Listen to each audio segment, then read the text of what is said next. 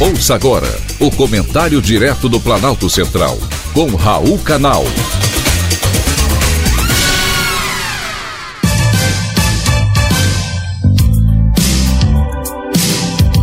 Queridos ouvintes e atentos escutantes, assunto de hoje: agentes cancerígenos no trabalho. Existem inúmeros fatores de risco que podem provocar câncer, mas a recente preocupação do INCA Instituto Nacional do Câncer é com os agentes cancerígenos relacionados ao trabalho. O objetivo é ajudar os profissionais de saúde a identificarem os principais agentes químicos, físicos e biológicos presentes no ambiente geral e ocupacional, que contribuem para o desenvolvimento de câncer. Além disso, é preciso informar o trabalhador se ele está ou não exposto a um agente que possa provocar algum tipo de câncer no futuro. O INCA alerta que alguns pacientes detectados com câncer de pulmões, por exemplo, podem ter sido contaminados por agentes cancerígenos ao longo da vida de trabalho e por falta de notificação. Muitas vezes, essa relação só é descoberta depois que eles se aposentam.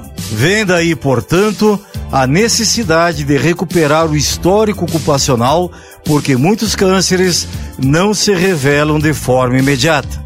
É o caso do amianto.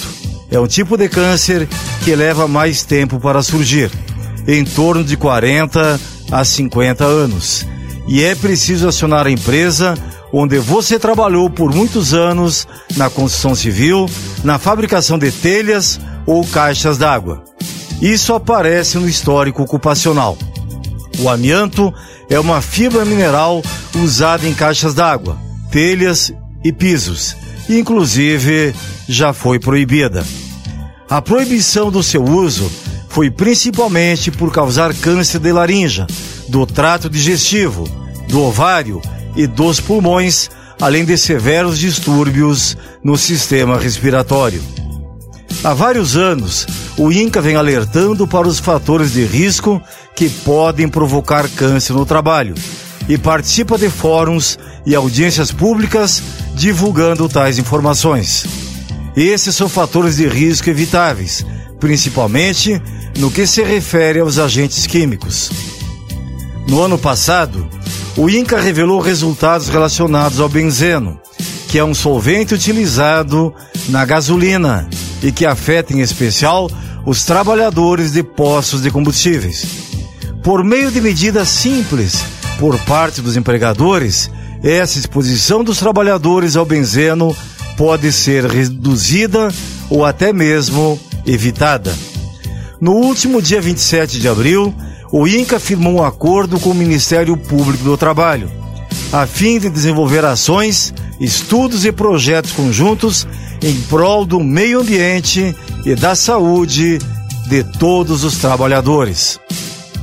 Esse acordo tem por meta planejar e executar um projeto nacional de vigilância e combate ao câncer relacionado ao trabalho e também ao ambiente. O importante desse acordo é que o Ministério Público do Trabalho pretende intensificar as orientações para os profissionais de saúde peritos do INSS, os próprios procuradores da República ajudando a identificar os agentes cancerígenos, os tipos de câncer atrelados a esses agentes para que seja possível estabelecer medidas, começando pela melhoria da notificação desses casos.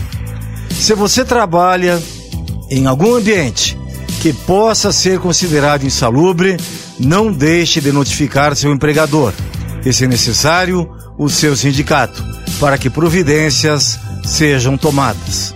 Para todos, um bom trabalho com saúde. Foi um privilégio ter conversado com você.